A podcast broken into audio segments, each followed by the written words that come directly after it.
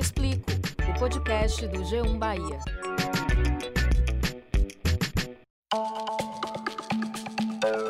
Olá, eu sou Valma Silva e esse é o Eu Te Explico, o podcast do G1 Bahia. Durante um longo período, uma das muitas faces do racismo pôde ser notada na falta de orientações de saúde estética para o povo preto. Na maior parte das vezes, as pesquisas científicas eram e ainda são chefiadas por pessoas brancas e por isso não havia interesse em investir tempo, recursos em questões relacionadas à população negra. Importante destacar também que, historicamente, os pretos compõem as camadas mais pobres da sociedade então, na visão de muitas empresas e profissionais, os negros não teriam condições financeiras de consumir produtos e serviços especiais, mesmo que tenham sido desenvolvidos exclusivamente para eles. Hoje, porém, existe uma variedade de produtos e serviços para a gente que é preto. E eu não estou falando somente de cosméticos e estética, não, viu? Eu estou falando de uma rede de atendimento totalmente voltada para atender as nossas necessidades, porque aspectos de saúde que são muito específicos do povo preto. Você sabia, por exemplo, que a pele negra é mais propensa a desenvolver manchas e até mesmo câncer? Ficou curioso? Então se ligue que nessa edição do podcast, a médica dermatologista Adassa Barros vai falar sobre esses e outros aspectos. Doutora Adassa, seja bem-vinda ao nosso podcast. Para começar, vamos já desmistificar uma coisa. Os negros precisam usar protetor solar, né? Todos os dias, sobretudo quando houver uma exposição prolongada ao sol. Tem gente que acha que porque tem a pele mais pigmentada, tem mais melanina, não precisa de proteção, e isso não é verdade, né? Explica mais para a gente sobre essa questão. Primeiro, gostaria de agradecer o convite de vocês. É um prazer estar aqui com vocês, principalmente para falar de um tema que é muito importante e pouco falado, né? Justamente por isso que muitas pessoas têm essa falsa ideia de que quem tem pele preta, pele negra, não precisa de protetor solar. É, em partes, a gente sabe que existe uma proteção natural, sim, né, pela grande quantidade de melanina distribuída pela pele, isso acaba realmente protegendo as células do núcleo celular e confere uma proteção, só que é parcial, é muito pequena chega em torno aí de 3,4 um FPS, né, correspondente. E a gente sabe que os protetores solares têm FPS 30, 50, 60, 100, né? então 3,4 é muito pouco. Então, sim, todos devem utilizar protetor solar e também quem tem pele negra. É fundamental que use para uma proteção é, não só estética, né, que a gente sabe que tem essa proteção também, mas principalmente com relação a doenças de pele. Pois é, doutor. Em relação às doenças de pele, a Sociedade Brasileira de Cirurgia Dermatológica aponta que o tipo mais agressivo de câncer de pele acomete principalmente homens pretos e mais velhos, a partir de 50, 60 anos. Além da questão da predisposição genética, que, claro, a gente sabe que interfere muito nessa questão, por que, que isso ocorre? Por, é porque os homens são menos cuidadosos com a saúde? Quais são os motivos? Eu diria que existem vários fatores que contribuem para isso, né? É, o melanoma, em primeiro lugar, não é um câncer que está muito relacionado, por exemplo, à exposição solar. É claro que o, a radiação tem influência né, na pele, em tudo isso, mas a gente observa, por exemplo, que os locais mais comuns são locais não expostos, como, por exemplo, plantas e pés. Então, uma primeira coisa que acontece é que não existe uma observação pessoal com relação às lesões que aparecem na pele. Né? E por ser preto, a pele preta, às vezes essas lesões realmente, inicialmente, elas não são tão facilmente de serem vistas. Outra coisa é que o homem já não se observa tanto. Então, já é um grande problema, né? As mulheres tendem a se observar mais, então a gente tende a ver as doenças é, em uma fase mais precoce. Eu diria que um outro problema é porque os profissionais de saúde eles não estão preparados a diagnosticar precocemente esse tipo de lesão na pele preta. Primeiro, por uma questão cultural, né? De achar realmente todo mundo já sabe. Claro que hoje, com estudos e tal, né? Médicos, enfermeiros, é, biólogos, enfim, todo mundo sabe que existe câncer de pele em quem tem pele preta. Porém, essa observação acaba sendo a gente né, acaba deixando passar um pouco. Então, o que a gente precisa realmente ter um olhar mais atento para isso. porque a pele preta, apesar de ter uma proteção maior, não quer dizer que está isenta. Então, acaba que quando você pega um tipo de câncer desse, ele já está numa uma fase mais avançada, muito mais agressivo e com uma tendência maior à metástase. Então, é, eu diria que essa associação de fatores, né, incluindo aí também os fatores socioeconômicos, né, que a gente sabe que tem a ver, os fatores culturais, que acabam não permitindo realmente que exista é, tanto da parte do profissional quanto da parte da pessoa, um diagnóstico precoce, um tratamento precoce, e aí evoluindo para um câncer mais avançado, enfim, metástase. Sobre essa questão, doutora, eu vejo isso muito de perto com meu marido. Ele uhum. é um homem uhum. preto, retinto. Eu tenho que ficar no pé para passar protetor solar a pele ressecada, eu tenho que ficar também ali, passo hidratante. O homem não é muito atento a essas questões que Verdade. estão muito além da estética. A gente está falando aqui de saúde, né? Saúde. Agora, eu queria tirar uma dúvida quase que pessoal.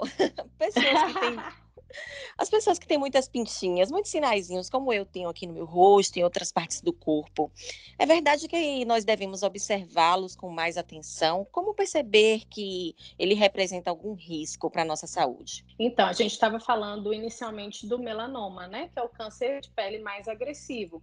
Mas existe o câncer de pele base celular e o espino celular, que em termos de frequência, até eles são mais frequentes na população negra, do que o melanoma, em todas as outras, e também na população branca, né?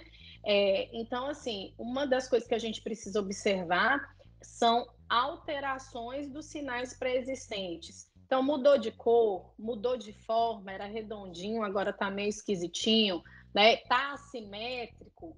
Então, qualquer modificação, aumentou de tamanho, qualquer modificação, é importante que você consulte um especialista para ver se essas alterações são alterações que você pode ficar tranquilo, são alterações que você tem que acompanhar, é melhor retirar logo. Enfim, isso é possível através de um bom exame, né? Uma dermatoscopia bem feita. Então, é, qualquer alteração dos sinais preexistentes deve ser avaliada. E sinais novos também é importante que sejam vistos, principalmente se eles não são, como eu falei, simétricos, mesma cor, tudo isso eles têm que ser observados. Então tem que ficar de olho nisso. Vou ficar de olho. Estou sempre de olho, na verdade, doutora. Porque. E outra, né? Usar sempre o protetor solar, não se expor tanto ao sol. Isso tudo pode é, facilitar essa alteração, né? Da, dos sinaizinhos.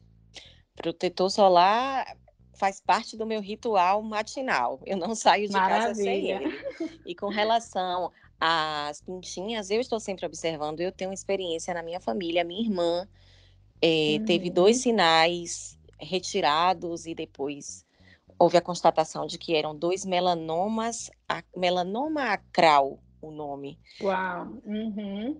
E isso graças ao diagnóstico precoce, a essa atenção que nós Sim. temos, né? É, então... Mulheres, né? Mulheres. Mais uma vez. Verdade. É, agora, doutora, eu preciso dizer que essa sua pele de pêssego, assim, é o sonho de toda mulher, né? O que oh, é que a Jesus. gente. é verdade, sua pele é perfeita. O que é que a gente que é negro, que tem a pele mais escura, precisa fazer para ficar com a pele íntegra, mais do que bonita, com a pele íntegra?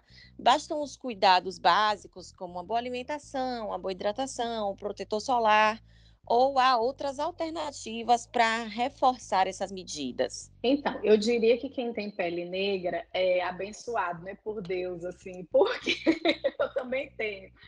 Porque acaba que é uma pele que realmente, por ter essa proteção natural, existe um envelhecimento que ele acaba sendo mais para frente, né? Vamos dizer assim, a gente, é, a gente realmente é beneficiado com isso. Existem os contras? Existem. E a gente né, pode até discutir isso depois. Mas eu diria que isso é um, é um fator que nos ajuda muito. Porém, por conta do que a gente falou, né, fatores culturais e tudo, a gente acha que a ah, nossa pele é muito boa, nunca vamos envelhecer e acabamos não cuidando como deveríamos da nossa pele. Então, eu diria assim, um cuidado precoce, né, pelo menos com os três passos fundamentais da rotina de cuidados com a pele, que é limpeza, hidratação e proteção solar, isso pode sim fazer com que você é, se mantenha rejuvenescido por mais tempo. Isso é comprovado. Inclusive, em torno de 10 anos, se você tem uma rotina precoce, Você, você imagine assim, né? A pele negra, que geralmente já é mais comum, aí você já fala assim de 15 anos, pelo menos uns 5 anos a mais. Então, com esses cuidados e cuidados precoces, você consegue sim manter um rejuvenescimento importante. Só que hoje em dia temos vários recursos para nos mantermos mais jovens, né? Então a gente tem desde procedimentos também como peelings, que são procedimentos antigos, mas extremamente efetivos, que melhora a textura da pele, mantém a pele mais uniforme. A gente que é negro tem problemas sérios com manchas, né? É, é, mantém a pele mais rejuvenescida. Até os lasers, os preenchedores, o, os bioestimuladores da vida, isso tudo mantém a pele rejuvenescida. O que eu falo para os meus pacientes é o seguinte: quanto antes você cuidar da sua pele, mais você consegue mantê-la rejuvenescida e até gastar menos com isso. Mas eu diria que desde quem tem dinheiro a quem não tem dinheiro, se você faz um cuidado precoce, você consegue manter uma pele rejuvenescida e saudável por mais tempo. Você mencionou as manchas, doutora. Na sua prática em consultório, quais são as principais queixas dos pacientes pretos em relação à pele? Tem a questão também do escurecimento irregular. Quais são as doenças mais comuns? As queloides, acne, enfim. Qual é o problema que você mais detecta no atendimento com os pacientes? Olha, eu diria que por experiência em consultório, com certeza as manchas, né? A gente sabe que a pele preta ela tem realmente uma irregularidade é, de cor, né? Principalmente na face, que as pessoas vêm mais reclamar nisso, mas a gente sabe que no corpo também isso acontece. É, a gente tem uma facilidade enorme de ter uma hiperpigmentação pós-inflamatória, ou seja, qualquer machucadinho, feridinha, espinha, que seja um cravinho, vai gerar na gente uma manchinha, então por isso que eu acho que, que essa irregularidade também de mancha nos incomodam tanto. Então, é outra coisa que é muito frequente, é, também frequente, principalmente agora em tempo de pandemia, acne, né? Que, querendo ou não, é uma frequência maior em brancos, mas a gente vê muito em negros, e quando acontece nos negros, é de uma gravidade maior tem mais nódulos, o processo inflamatório é maior, inclusive nos comedões, que são os cravos, por isso que deixam manchas. Isso é comprovado em estudo, né? O processo inflamatório celular é maior. É, com certeza, queloide é uma queixa frequente, porque a gente sabe que não é exclusivo, mas é muito mais frequente no negro. E eu diria também que problemas de cabelo, né? Como, por exemplo, a alopecia de tração, e também na pandemia, né? Muita queda de cabelo e fluxo telógeno, enfim, é, são bastante frequentes em consultório. Pois é, você falou de cabelo, eu quero falar sobre esse assunto. Muita coisa, né? Ai, eu gostaria de falar de cabelo, porque quem tem a pele preta tende a ter os fios mais cacheados, crespos, que são naturalmente mais ressecados. Quais são Sim. as dicas para manter os cabelos saudáveis e hidratados na medida? Então, aí você já deu a resposta, eu diria. Então, constitucionalmente, nosso cabelinho, ele é um cabelo mais crespo e ressecado, porque ele tem uma formação helicoidal. Ele não é, por exemplo, imagine aí um canudinho, né? Que é todo redondinho e você passa o líquido direto lá da extremidade para outra extremidade sem dificuldade nenhuma. O nosso não, faz curvas. Então, imagine que a oleosidade que está no couro cabeludo para chegar até o finzinho do cabelo, a pontinha do cabelo, tem uma dificuldade enorme. Então acaba que se você inclusive observar o fio, ele acaba sendo um pouquinho mais hidratado perto do couro cabeludo e fica muito ressecado na ponta. Então por isso o nosso cabelo ele é ressecado, ele é mais é, né, tem esse aspecto de mais frizz. E para que a gente melhore isso, não tem jeito, a gente precisa hidratar dobrado. Então, assim, a gente tem que ter, sim, uma agendinha capilar também, né?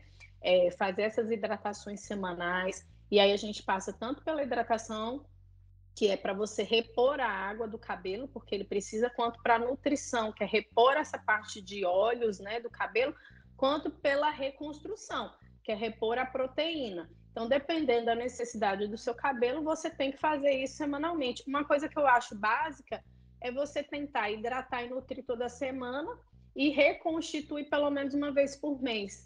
Mas assim, o cabelo é, crespo e cacheado não pode deixar de ter uma hidratação semanal, no mínimo. Não dá para deixar isso. Eu já anotei aqui hidratar e reconstruir toda semana. Nutrir. Opa, hidratar e nutrir toda semana e reconstruir toda uma semana. vez no mês. Para fazer meu cronograma é. capilar. Uhum. É, doutora, aqui em Salvador nós vemos muitas pessoas usando tranças no cabelo. Nós sabemos que a atração né, exagerada dos fios pode prejudicar né, a fibra capilar. E nós também temos visto, graças a Deus, um número cada vez maior de pessoas usando um black. Né? Então, assim, quais são as dicas para quem quer fazer tanto o black quanto a trança, que são penteados que têm uma representatividade muito grande para o povo preto, uhum. né, mantendo também os cabelos saudáveis. Então, é, qual que é o grande problema da alopecia de tração? É, gente, eu acho lindo trança. Acho, assim, eu sou super fã. Mas a gente sabe que o uso da trança por tempo prolongado, ele realmente pode causar uma alopecia de tração, porque esse, esse puxar, né, que é exacerbado não é só por fazer a trança bem justinha, pelo peso né, do cabelo extra que está sendo colocado ali. Isso também gera um processo inflamatório no couro cabeludo. Tanto que quem faz trança pode observar que logo nos primeiros dias, às vezes, faz aquelas bolinhas de pus ou deixa o couro cabeludo um pouquinho mais rosadinho. Enfim, é esse processo inflamatório que, de forma crônica, ou seja, né, do dia a dia, dia a dia, dia e vai indo, pode gerar uma alopecia de tração, que pode se tornar uma alopecia cicatricial, ou seja, não vai nascer mais cabelo ali. Então, seria interessante o quê? Você ama sua trança, acha lindo, faça sua trança, mas dê um descanso no seu cabelo. Aí a gente entra num outro problema ou não, né? Que é a questão da aceitação do seu cabelo. Porque a gente sabe, o nosso cabelo é lindo. Hoje em dia graças a Deus, essa coisa da padronização tá caindo por terra e a gente se vê bonito com o nosso cabelo crespo, cacheado, nosso blacão. Né? Eu mesmo amo meu cabelo, já tem um, 11 para 12 anos que eu assumi meus cachos, enfim, super feliz, me dá uma identidade super, sabe, assim, top, amo. Mas tem muita gente que ainda tem uma dificuldade, tanto de aceitação com o seu cabelo natural, como também do manuseio, porque não é fácil, um cabelo que tem vida própria por mais que você faça o mesmo, a mesma né, rotina todos os dias, você sabe que tem dia que seu cabelo está mais curto. No outro dia ele está mais solto, no outro dia ele está mais. Né, encostou na cadeira, ele amassou, tem tudo isso. Então, assim, às vezes a pessoa usa a trança pela praticidade, às vezes usa a trança porque se acha bonita, às vezes. Tá... Então, tem, tem tantas questões né, que a gente precisa trabalhar. Então, eu diria o seguinte: o ideal é usar sua trança e dar intervalos. É, nem que seja Tipo, faz a trança, quando tiver de refazer, deixa uns diazinhos sem para dar uma descansada. Porque realmente esse uso crônico da trança, a chance de ter uma alopecia de tração é enorme. E com relação ao black, é realmente se jogar, se aceitar e, e, e usar criatividade, né? E, e assim, é, é, maravilhoso quando você descobre quem você é com seu cabelo. E todo dia você é uma pessoa, porque ele nunca tá igual. Então é maravilhoso, né? É verdade, doutora. Eu tenho passado por esse processo de conhecer o meu cabelo há uns três anos, mais ou menos. Eu alisei. E ele continua meu... diferente, né? Cada dia ele acorda de uma maneira. Ele é temperamental. Exato. O cabelo é temperamental. Exato. Eu parei de usar alisamento há alguns anos. Inicialmente não foi por vontade própria de assumir os cachos eu tenho dermatite atópica e desenvolvi uma alergia muito grave no couro cabeludo e minha médica, dermatologista, falou: o ideal é que você Sim. não use esses produtos. Para mim foi um choque inicialmente, porque, como eu disse, eu não, não assumi os cachos por, por uma vontade, né? Fui obrigada. Sim. Mas hoje eu não me vejo mais sem eles, né? É e verdade. Eu gostaria que você falasse sobre esse processo de transição capilar, que foi muito difícil para mim, e sei que é uhum. muito difícil para outras pessoas também. Como tornar essa transição menos complicada, doutora? Tem alguma dica, assim, no âmbito da medicina mesmo? Tem algum mecanismo que possa nos ajudar? Então, é, eu acho que o que mais ajuda é uma decisão consciente. No seu caso, por exemplo, você meio que foi obrigada. Então, assim, né?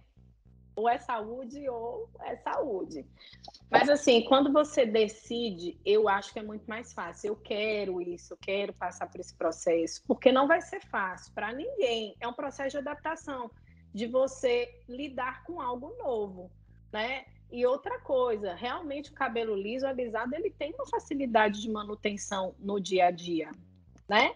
Você acordou, ele tá ali, lisinho, você pentia pronto. Às vezes precisa passar uma chapinha para dar uma ajustada, e mas é isso, o cabelo cacheado. Você tem que descobrir qual é o melhor shampoo, o melhor condicionador, principalmente qual é o melhor leave-in que vai deixar o seu cabelo bem. Então, assim, do ponto de vista do cuidado diário, eu diria que, como a gente falou no início, essa questão de deixar o seu cabelo muito hidratado, fazer esse cronograma capilar, ele facilita muito o manuseio do dia a dia. Por quê? Porque o frizz e, e, e, aquela textura que fica mais ressecada, ela realmente dificulta tudo. Ela dificulta o seu manuseio, o penteado, a forma que você vai deixar. Então, assim, se ele estiver com uma haste capilar, haste essa parte que a gente vê crescida, bem é, saudável, ele vai te facilitar muito o penteado, que é outra coisa que é muito difícil para a gente, né? Lidar com aquele cabelo extremamente difícil de desembaraçar. Então, quando o seu cabelo está hidratado, ele é mais fácil de desembaraçar. Então, a gente já tira um, um problema que é grande. Né? Tem gente, por exemplo, no, no tamanho que está o meu cabelo, que é um tamanho que é um curto grande, né? um curto maiorzinho, ele já fica extremamente diferente, é difícil de desembaraçar. Outra coisa que eu diria é que é, nesse processo inicial, se realmente você deixar todas as químicas e ficar só na hidratação, facilita muito, porque aí tem gente que quer já fazer umas luzes para ficar diferente e tal. Isso vai dificultar um pouquinho mais a questão do manuseio, porque deixa o cabelo mais. É, a textura mais diferente, né? E uh, eu diria que fazer penteados facilita muito. Você saber pentear o seu cabelo. Ah, prende de ladinho, é, coloca uma tiara enfim, por mais que ele esteja curto, porque às vezes você não consegue ajustar de uma forma que te agrade tanto. Então você tem que criar formas, eu acho que é muito mais de criatividade, viu, amiga? E de aceitação do que de medicina. Porque é, é constitucional, a gente não consegue mexer no seu cacho. Você tem que amar o seu cacho, que é diferente do cacho da sua amiga. então, assim, o que acontece muito é essa comparação. E a gente não pode ter muito isso. Você tem que aceitar o seu cacho e cuidar do seu cacho para que ele desenvolva da melhor forma para você, né? É, é, algo muito pessoal, é a sua característica. E isso é muito lindo, gente, porque só tem você na Terra com esse seu cacho, e com essa sua forma, e com esse seu manuseio. Então, eu acho que essa questão te leva a ter uma identidade mais própria, mais sua, e é muito legal. Para você que ficou comigo até aqui, muito obrigada e até a próxima edição do podcast Eu Te Explico. Tchau, tchau. Eu Te Explico, o podcast do G1 Bahia. Produção e apresentação: Camila Marinho e Valma Silva. Edição: Márcio Souza. Coordenação: Danuta Rodrigues. Gerente de jornalismo: Ana Raquel Copete.